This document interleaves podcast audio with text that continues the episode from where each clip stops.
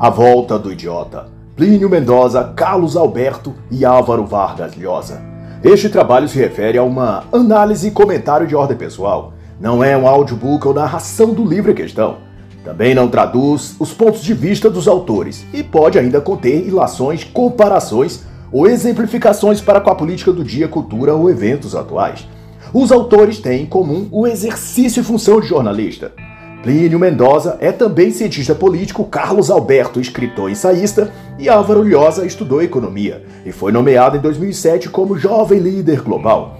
Esta obra, por sua vez, dá continuidade ao Manual do Perfeito Idiota Latino-Americano, lançado em 1996, e que criticava os líderes políticos e formadores de opinião que propalavam sobre a América Latina e o mundo os mitos políticos ultrapassados, a saber, o comunismo que os autores descrevem como sistema ou conjunto de medidas opressoras e empobrecedoras, como justiça social, fé no governo como provedor de igualdade, revolução cultural, ódio aos Estados Unidos e ao capitalismo.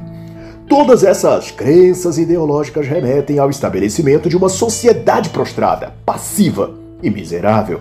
E nesta obra, os autores estendem essa discussão e identificam ainda dois tipos de esquerda: a carnívora, ao qual se representa por Hugo Chaves e Evo Morales, e a vegetariana, representada por Luiz Inácio Lula da Silva, os líderes do Uruguai e também do Peru. Para os autores, trata-se de uma idiotice ideológica que obstrui e impede de as pessoas alcançar lucidez política e enxergar que o populismo trazido por tais esquerdas é um vento mau que pode varrer a América Latina para a pobreza e escravidão perpétua. E logo no início, eles destacam o modo de conhecer o tipo e o nome do projeto ideológico de poder que ensaia retornar à América Latina. Segundo eles, é pelas pautas que esses grupos trazem consigo: terrorismo, globalização, casamento gay. Do primeiro livro para este, esses dogmas que a esquerda e o comunismo propala continuam iguais. Porém, para Mendoza, Alberto e Lhosa, algumas dessas premissas foram desde então maquiadas o mesmo revolucionário, que mais jovem exibia-se numa camiseta estampada na frente a foto de Che Guevara ou um boné vermelho com a logo do martelo e foice. Ele agora com seus trinta e poucos anos é bem mais discreto, veste-se como gente e aderiu à tática de se disfarçar de professor do ensino fundamental e médio de jornalista ou de comentarista político, e de lá, da sala de aula ou da coluna de um jornal ou revista de circulação nacional, consegue obter acesso às mentes cativas de um público de classe média ressentidos por pregarem o comunismo para os outros, mas viverem eles mesmos sob as benesses do capitalismo. Os autores chegam a elaborar que, para esses novos integrantes da classe média burguesa, o populismo e a esquerda servem de válvula de escape mental onde podem fazer meia-culpa e dar descarga à consciência pesada que carregam nas suas privadas mentais o fato de adorarem o luxo e conforto do capitalismo. Mas tendo estes pregado ao mundo o seu amor e apoio a Fidel Castro, Che Guevara, ao regime soviético chinês, precisam agora descarregar-se da culpa. Então, financiam o progressismo e empurram ele para os pobres e para quem vive nas periferias, enquanto ensaiam gritos de ódio aos imperialistas americanos. De acordo Plínio, Carlos e Álvaro, essa é uma necessidade psicológica de descarregar no outro ou em outros suas amarguras e frustrações. Não há nada de romântico nem no comunismo, nem na revolução que o precede, dirá os autores. Tudo que resultou desse comunismo que sonharam os jovens do passado são países miseráveis e uma penúria sem fim. E nesse sentido, Comunismo é somente um emblema ou logomarca que a classe média exibe para fazer média e ficar bonitinho na selfie. Mas na prática ninguém gosta dele de verdade. Vede que não se vê pessoas deixando os Estados Unidos, a Europa ou mesmo o Brasil para ir viverem em quaisquer países comunistas como Cuba, Coreia do Norte, Venezuela ou mais recentemente a Argentina. Mas o que se vê é o contrário. Caravanas de miseráveis deixando esses países, se arriscando em fronteiras perigosas ou em embarcações improvisadas para fugir desses lugares e entrar nos Estados Unidos ou no Brasil, no caso dos vizinhos venezuelanos e argentinos. Fora das cartilhas e folhetos, o comunismo nunca funcionou e nem há de funcionar. E Paralhosa e os demais autores, apesar disso, uma nova geração de idiotas, alguns os mesmos idiotas do passado, só que de barba e cabelos brancos, e muito mais idiota que antes, reacenderam agora, em pleno século XXI, as chances, as chamas do comunismo. E através de figuras folclóricas e caquéticas como Hugo Chávez, depois dele Nicolás Maduro, Kirchner e seu poste na Argentina desde 2019, e Lula aqui no Brasil, a esquerda ensaia uma volta ao comando de toda a América do Sul graças aos idiotas de todas as classes e idades, que sustentam o sonho de ver o capitalismo morto, mesmo que para isso precisem matar junto todas as possibilidades, chances e projetos das pessoas. Os autores, então, vão chamar a atenção para um fato marcante no concernente a isso. De que as organizações de extrema esquerda, no dizer deles, elaboram como método de perpetuar o comunismo em toda a América Latina a criação, por volta de 1990, de uma iniciativa denominada Foro de São Paulo, por iniciativa de Fidel Castro e Lula, cuja metodologia era cobrir a América Latina com a ideologia marxista-leninista e tornar viável a ascensão de políticos de esquerda ocupando os mais variados cargos e funções governamentais do país. Ao ver dos autores, essa tática foi bastante significativa no Peru, Equador, Colômbia, Bolívia e também aqui no Brasil e tem como modus operandi a reivindicação da representatividade das classes minoritárias, como negros, pobres, índios e também os gays e mulheres, agrupando esses personagens em torno de uma suposta luta por seus direitos. A esquerda se movimenta através dessas categorias, conseguindo delas o voto e um elo emocional quase inquebrável. Porque as palavras e frases de efeito utilizadas para conquistá-las tornam-se incorporadas em sua forma de ver e pensar sobre a vida. Por exemplo, se a pessoa é convencida por processos psicopedagógicos de que a cor de sua pele desperta o racismo do homem branco burguês, ainda que tenha essa pessoa passado por toda a vida até ali sem nunca ter sido discriminada e tal, mas porventura um indivíduo qualquer, num momento inoportuno no trânsito, esbraveja com essa pessoa, depois de uma fechada no seu carro, em desabafo xinga essa pessoa de negro safado ou qualquer termo pejorativo em alusão à sua raça, etnia ou cor. Isso torna-se o bastante para aquele militante acionar os gatilhos injetados em sua mente e ele se encherá de vitimismo e culpará o racismo estrutural, patriarcal, heteronormativo ou coisa assim. E esse episódio constará nos feeds e trend topics das suas redes sociais e será compartilhada a exaustão, servindo de modelo e exemplo de que o negro, o gay, as mulheres ou os índios sofrem discriminação sistemática nesse país. A estratégia, afirmam os autores, de dividir o país por cor, raça ou opção sexual. É uma forma que a esquerda criou para quebrar as bases daquela nação e enfraquecê-la. E o Fórum de São Paulo soube explorar essa técnica ao máximo e com isso tem elevado aos altos escalões membros de partidos comunistas comprometidos com a tomada de poder do comunismo. Afora isso, o Fórum de São Paulo também introduziu com sucesso a metodologia de cooptar aliados por meio do apelo social, fingindo cuidar dos pobres, concedendo privilégios a certos setores estratégicos e pela pura e simples catequização ideológica das massas, esta promovida pelas escolas e universidades. Aqui no Brasil, quem nunca viu nas redes digitais algum vídeo de um e outro militante petista disfarçado de professor repetindo aos berros que Lula é o melhor e o salvador do Brasil e Bolsonaro é um genocida, fascista, nazista.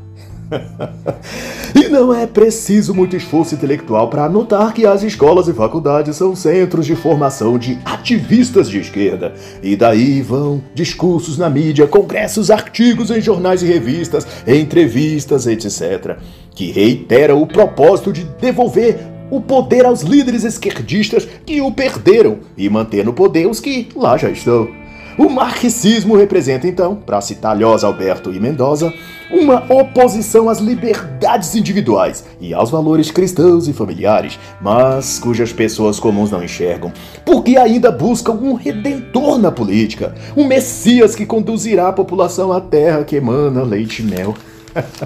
o marxismo é também um consolo ou remédio para o ego ferido do perfeito idiota. E basta olhar na lista de alunos e professores das universidades federais. Mas essas são palavras minhas e não dos autores, que se achará nome e CPF de quem são esses idiotas presos ao comunismo e à esquerda. e para compreender, ou melhor, esclarecer o processo pelo qual o comunismo destrói economicamente o país, tem-se o seguinte procedimento: o de distribuir a riqueza dentro da infantil visão de que a riqueza é como um bolo, que basta reparti-la direitinho, em partes iguais, para que se acabe toda a pobreza. Fidel Castro fez isso, dividiu o que havia em Cuba e os cubanos tornaram-se todos pobres. e quando chega ao poder, a esquerda providencia o sequestro da propriedade privada, taxa os mais ricos e aumenta os impostos para custear as dezenas de bolsas, privilégios e auxílios que distribuem às fileiras de categorias que eles criaram na sociedade, todas chamadas, claro, de minorias oprimidas, mas que juntas e de título de eleitor na mão, claro, formam um verdadeiro exército de ativistas de esquerda. o que falta à percepção do idiota ideológico é conceber que, para haver riqueza e renda, é preciso haver trabalho. E mais que isso, é necessário ter quem trabalhe. Mas, porém, se o fruto do suor dos que trabalham e produzem for tomado dele e repartido com todos os que não trabalham, nem deram duro como ele, logo não haverá quem se motive a trabalhar e a riqueza deixará de ser gerada. E o que restará é uma massa de gente pobre desocupada empoderando. Ai ai, a esmola estatal. A custa da esmola estatal, aliás. Em Cuba, nos contam os autores, o povo precisa de um cartão de racionamento para conseguir uma pequena cota de comida e alimentos básicos. Os automóveis são relíquias dignas de museus que mal têm condições de funcionamento. Para sobreviver, as pessoas precisam roubar, mentir e ter dupla personalidade. As meninas, ainda crianças e adolescentes, precisam recorrer à prostituição para terem o que comer, junto com a mãe, a avó, os irmãos. Isso gerado pela política de confisco da propriedade privada, algo que está na base das ações de todo o governo comunista. E assim também se faz na Venezuela, Argentina, Chile, nas correntes anos de 2021 e 2022. Esse modelo comunista, conclui os autores, é uma relíquia abandonada e macabra, e ninguém deveria mais desejar ou querer para si. Mas não obstante, ao invés disso, em oposto a isso, na verdade, em vez de desprezarem o comunismo com todo o seu pacote ideológico, as pessoas de jovens a velhos reavivaram o interesse por esse desgastado atraso político. Mas e o que mudou? Pergunta Lhosa Mendoza e Alberto quando esse modelo parecia estar sepultado repentinamente, ele tomou fôlego e se aviltou entre nós. Chaves na Venezuela, Evo Morales, Lopes Obrador no México, Argentina, Equador, Colômbia. Houve novas razões para o comunismo recobrar suas forças? Perguntam também os autores. E a resposta imediata é que não. Não houve novos motivos, mas sim novos pretextos o que foi bastante para capturar as mentes dos idiotas úteis e fazer-se alastrar como uma epidemia. Reflete-se então que a esquerda, com seu velho comunismo vestido em roupas jovens e coloridas, passa ou tenta passar a imagem de que é algo novo, um garotão atlético e bonito ao invés do ancião adoentado e carcomido que é. O lobo ainda é o mesmo debaixo da pele do cordeiro. O socialismo do século XXI, afirmam os autores, é ainda o mesmo do século XX o que produziu 100 milhões de mortos e regimes totalitários que escravizaram as pessoas.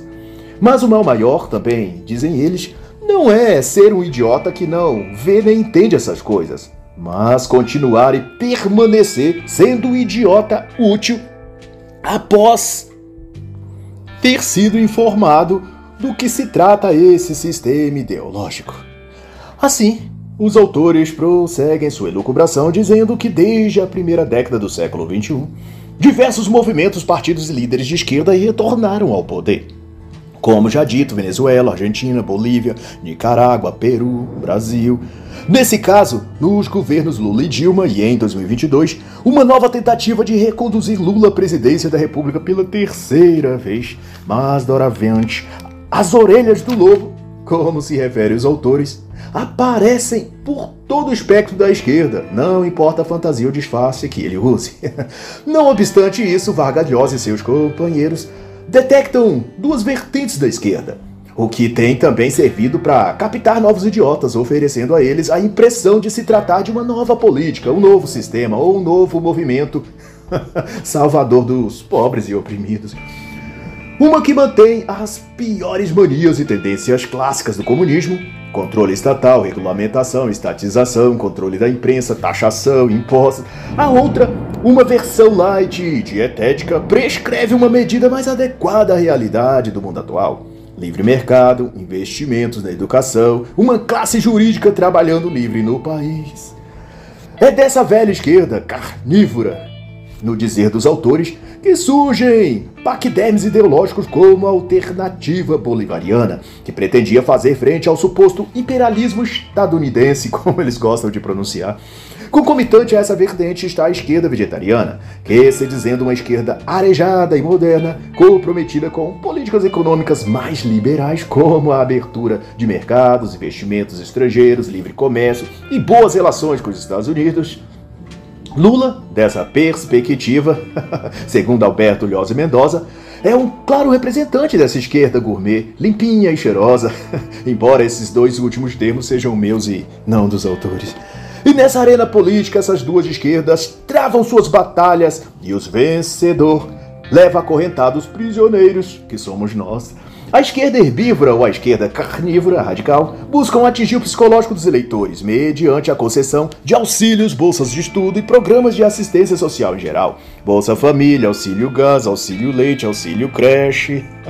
A agenda desses partidos de um e de outro consiste em um mesmo padrão fazer com que os trabalhadores paguem mais impostos para que o Estado custeie as benesses dadas a quem não trabalha ou não produz. É uma idolatria do Estado, dizem Mendoza e os demais, que garante o apoio das massas aos partidos de esquerda, porque são esses benefícios e ajuda que o Estado dá a eles que fideliza em suas mentes que, sob a governança da esquerda, as pessoas pobres comem melhor ou as pessoas negras têm chances de cursar uma faculdade, ou o pai de família pode levar o frango para casa, como disse Luiz Inácio quando era a voz do governo no Brasil. Os dados não mentem. Já na década de 1980, Lázaro Cárdenas levou o PIB do México a quase bancarrota, gastando cerca de 61% só para custear os projetos de assistência social criados por ele para fomentar as massas a idolatrar o Estado como um filho ao pai bondoso. E na mesma época, a Venezuela comprometeu 50% da riqueza nacional, com medidas assistencialistas. O Peru, de Velascos, Alvarado e depois Alan Garcia, chegou a déficit de 2 bilhões de dólares ao ano por intermédio de seus programas assistencialistas. E o que tudo isso demonstra é que o fator de riqueza ou de pobreza de um país não é determinado pelo quanto o governo dá de benefícios às pessoas, ou se reparte a riqueza entre os pobres, ou nada do tipo. O que melhora ou piora a vida das pessoas é um determinado governo.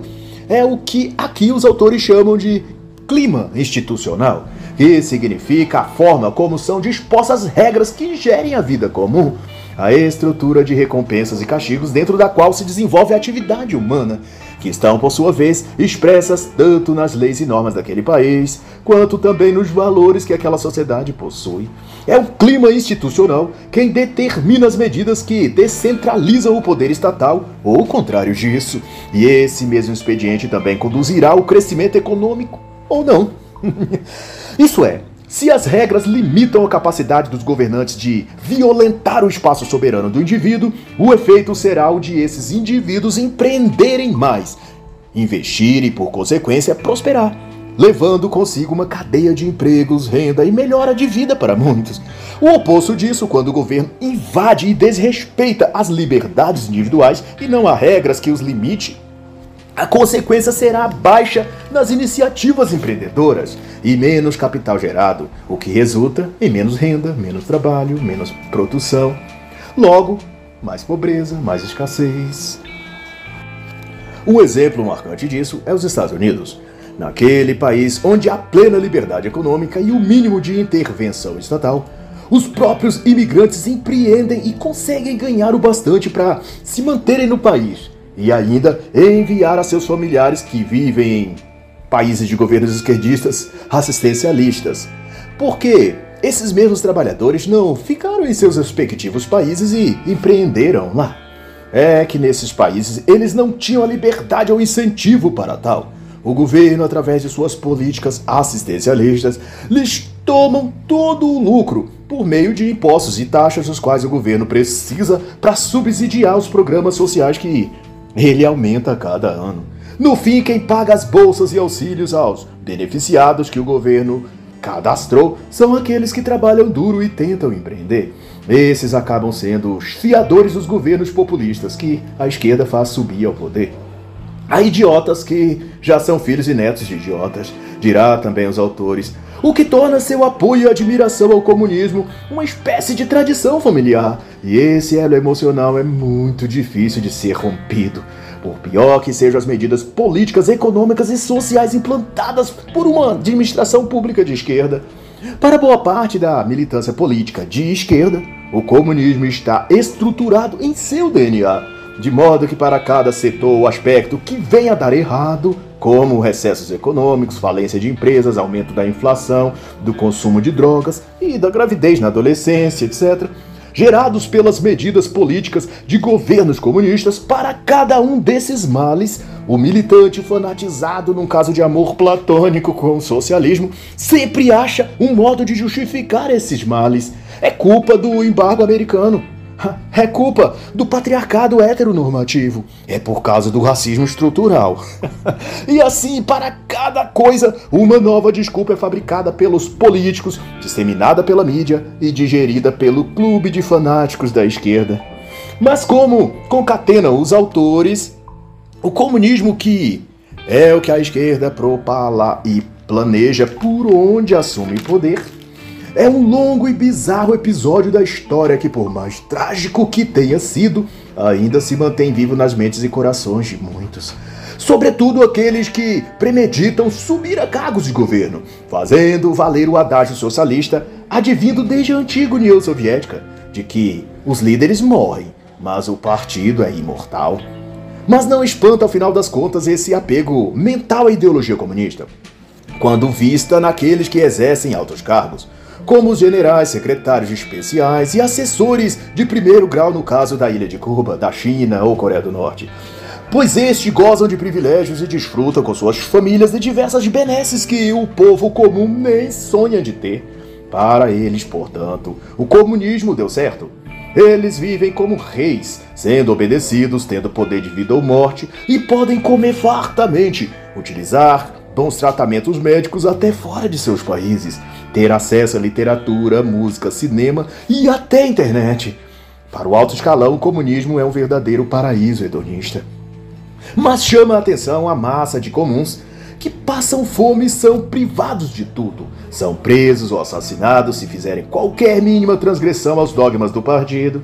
Mas quando para eles olham os jovens militantes da classe média dos países livres, apesar do que vem, insistem no caso de Amor com a ideologia falida do comunismo é uma insanidade, sem dúvida. Um caso psiquiátrico, eu imagino.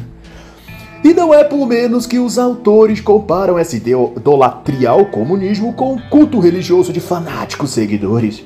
Hum, e se você acha exagerado dizer isso, veja que Hugo Chávez, quando vivo e no governo da Venezuela, mantinha em seu gabinete uma cadeira vazia ao seu lado, reservada, segundo ele dizia, ao espírito do pai da pátria além de manter constantes diálogos com o retrato de Simão Bolívar, também ex-presidente da Venezuela, Bolívia e Peru, falecido em 1830 de tuberculose. A idolatria segue em que em 2006 uma petrolífera estatal da Venezuela doou quase um milhão de dólares para a escola de samba Vila Isabel, no Rio de Janeiro, para que um boneco de Simão Bolívar, de 13 metros de altura, desfilasse pela Avenida da Sapucaí. E toda essa absurdidade não se limita a afetações particulares do senhor Chaves. Trata-se de um modelo mental, comportamental e psicológico que só a esquerda é capaz de produzir nesse grau tão elevado. Tais coisas são corriqueiras nas mentes e almas comunistas. E que só não choca o tanto que deveria devido a que a mídia, sempre cúmplice das idiotices da esquerda, evita divulgar.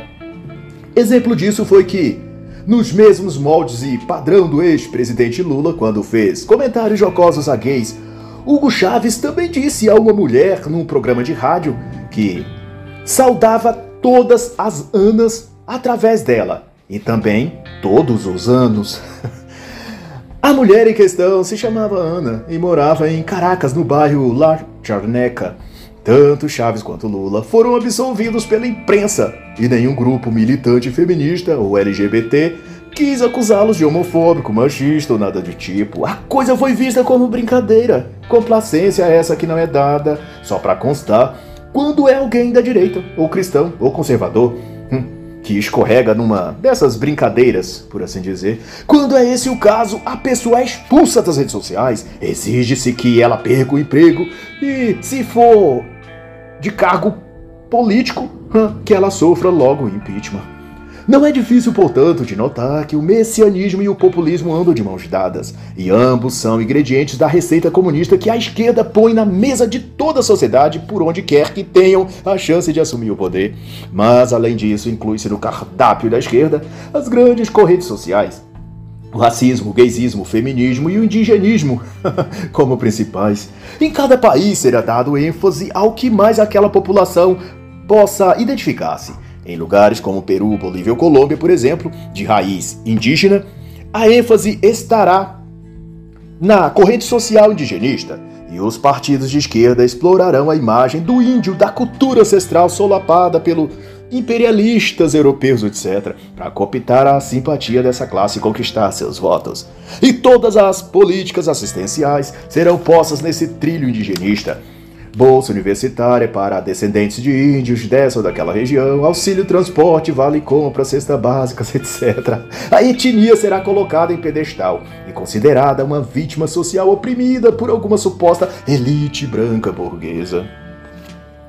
Já nos países com presença marcante de negros ou pardos, o mesmo procedimento e discurso serão dirigidos a esse grupo, mudando-se a palavra índio por negro quando convir, se mudará, conforme a região ou lugar, o negro por gay, ou por mulher, dizendo-se delas que são uma categoria historicamente perseguida e, portanto, vulnerável. Precisam então do papai Estado para cuidar e proteger de cada uma dessas correntes sociais. E depois de viciadas ou receber os mimos e benefícios do Estado, precisarão manter aquele representante da esquerda no poder para não perderem os benefícios. Alguém aí tem dúvida do porquê e como o PT conseguiu se manter no poder por quase 16 anos ininterruptos? Todo drogado ficaria muito decepcionado se o vendedor de drogas da biqueira ao lado fosse preso e sua boca de fumo fechada. Serve aqui a comparação. e a isso os autores chamarão de ciclo populista. E na página 109 lançarão a pergunta por que um país como a Argentina, que sofreu tanto as consequências do populismo, repete continuamente seus erros.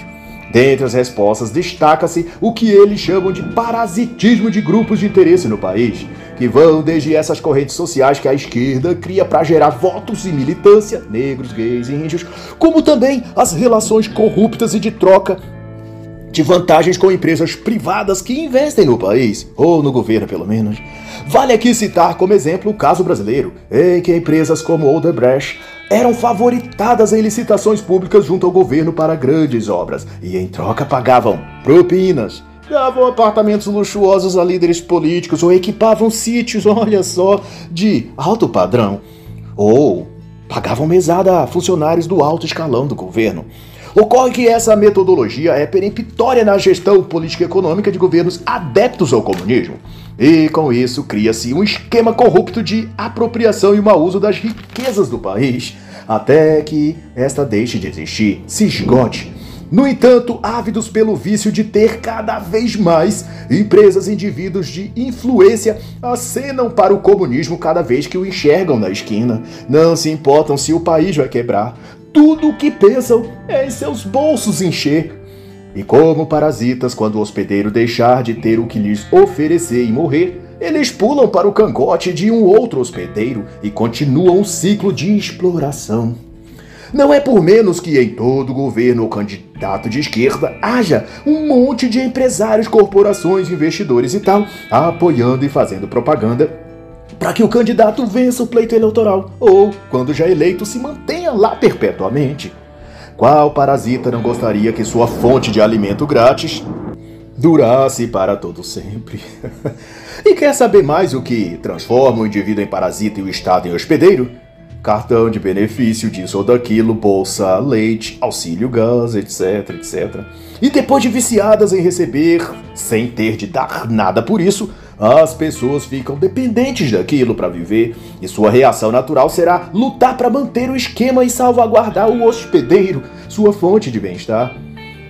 Lembrando que nessa cantilena também se inclui as ONGs, ativistas que possuem também sua cota de benefícios e por isso fazem militância contra ou a favor, de acordo sua parcela de benesses estatais, desde que seja garantida regularmente. Faço então uma pergunta por conta própria. Alguém aí tem dúvida por que o governo Bolsonaro é tão vilipendiado e atacado pelas ONGs? Sobretudo as da causa ambiental ou indígena. Fica isso aí para reflexão. Nesse ponto é possível compreender o fascínio que o comunismo e a esquerda provoca sobre muitos, inclusive de classe média. É que enquanto alguns são apenas sonhadores idealistas, a grande parte enxerga a partir da ótica das vantagens que suas empresas podem obter se fecharem o acordo certo com o político certo. E nessa dança das cadeiras, vale ouro qualquer bom relacionamento com qualquer político oportunista de esquerda. Um vereador, um deputado, um senador, ou se não tiver um desses, um assessor ou amigo do assessor de um vereador também serve. Tudo é feito por uma imensa malha de contatos, jantares e indicações. E nada ou ninguém desse meio pode ser descartado. No fundo, o comunismo prático de quando a esquerda assume o poder trata-se de um socialismo caricatural e os empresários, professores universitários da classe média, juristocratas e outros sabem disso. Só que apoiam esse modelo de governo porque tiram vantagens dele o que não poderiam fazer se o regime político-econômico fosse outro. São, pois, como parasitas, e tudo o que querem é manter vivo o hospedeiro para extrair deles mais e mais o suplemento e energia vital. Os autores também usam o termo política de massas ao descrever o fenômeno de ascensão das esquerdas na América Latina, e trata-se, por outra parte, nas classes mais pobres ao menos, da estafa ou recusa a pensar da parte das pessoas. Elas se sentem cansadas demais ou confusas demais ante os embates políticos frequentes na mídia, sobretudo em ano eleitoral. E como defesa psicológica, negam participar intelectualmente da discussão e excluem de si qualquer reflexão profunda sobre o assunto, política ou ideologia, e passam a um barco vazio navegando para o lado que a onda e o vento mais forte empurrá-las. Mas acontece que quase sempre esse vento é a favor da esquerda e acaba empurrando-lhes para o comunismo, pois são exatamente as militâncias e grupos ideológicos de extrema esquerda que mais fazem barulho nas mídias em geral. E a voz desses idiotas úteis acaba sendo o que mais repercute em manchetes e trend topics em toda a imprensa e mídias digitais.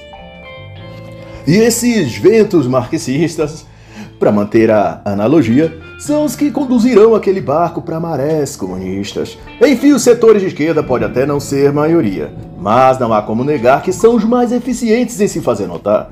E como seu discurso fala aquilo que as pessoas querem ouvir, os que renunciam de pensar e analisar os fatos ao invés dos discursos acabam sendo atraídos para as falácias da esquerda. E se você está querendo uma definição ainda mais precisa sobre como opera e do que trata a esquerda no Brasil e América Latina, deixe o que está dito na página 145 desta obra. A decadência, que é o resultado invariável do comunismo aplicado pela esquerda, começa quando as normas sociais surgidas para atender às necessidades sociais se convertem em instituições que atendem às suas próprias necessidades. Essa metamorfose propositalmente operada jogou e assim o faz ainda a muita gente até bem intencionada nas garras de líderes esquerdistas mal intencionados. E dessa somatória que nasce o sentido do adágio Massa de Manobra, ou se você preferir, para manter a sintonia com o título dessa obra, Os Idiotas Latino-Americanos, ou Idiota Úteis, simplesmente.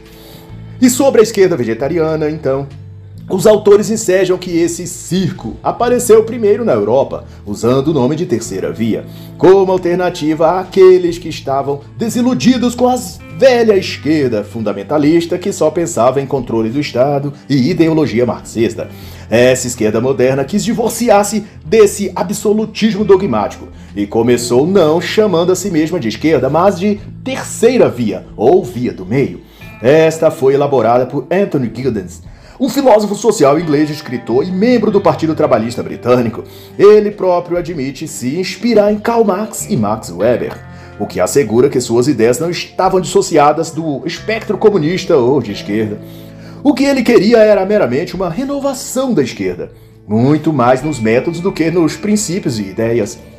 Junto a Giddens estava o primeiro-ministro Tony Blair, servindo como garoto propaganda para a nova esquerda ou terceira via. Ele próprio disse numa ocasião que a terceira via se nutria da união de duas grandes correntes de pensamento de centro-esquerda, o socialismo democrático e o liberalismo. Os autores enxergam a esquerda vegetariana no tipo de gestão de Michelle Bachelet no Chile ou em Lula no Brasil, que, embora resguarde pontos do marxismo tradicional, aponta em muitas decisões para um lado mais liberal quanto a acordos econômicos. Mas esta é pura questão pedagógica, visto que a esquerda se utiliza de disfarces como o camaleão para atingir as metas que desejam. Tão logo consiga sua finalidade, trocam de pele e reassumem o papel de vilão que lhes cabe. Nenhum líder de esquerda chegou ao poder dizendo que é mal e que iria falir o país. Pelo contrário, todos se apresentaram sempre com largos sorrisos brancos de garoto simpatia, jurando que amava o povo e queria devolver à nação o orgulho de ser cidadão daquele país. E não é isso que o senhor Dória, governador de São Paulo e pré-candidato à presidência da República, faz e diz em seus discursos que ama o povo paulista e que fará o paulistano sentir orgulho de viver aqui, digo, em São Paulo, onde também eu resido. E não é o próprio Dória que se coloca como terceira via. Precisa então de mais demonstração do que ele é e acredita. ele e demais candidatos da tal terceira via não passam da esquerda vegetariana, da esquerda perfumada ou da esquerda caviar, para citar o a obra de Constantino. Os autores, todavia, reconhecem que Lula margeia entre o esquerdismo vegetariano e o esquerdismo carnívoro, apertando a mão do livre mercado com uma e fomentando políticas assistencialistas com a outra. O que deixa claro para quem quer ver que o esquerdismo é um camaleão, muda sua cor conforme o ambiente que está mas que por dentro é o mesmo largato feio que sempre foi. e como dizia minha mãe, mexe com esse bicho não, menino, que se ele morde só solta quando trovejar. e tais incongruências também se faz a tal terceira via brasileira. Só mais do mesmo. Hum, fica então a mensagem para quem quiser ouvir. Conforme escreve os autores, a idiotice política é um mal latino-americano. E assim encerra a análise da obra A Volta do Idiota, de Plínio Mendoza, Carlos Alberto e Álvaro Vargas Llosa.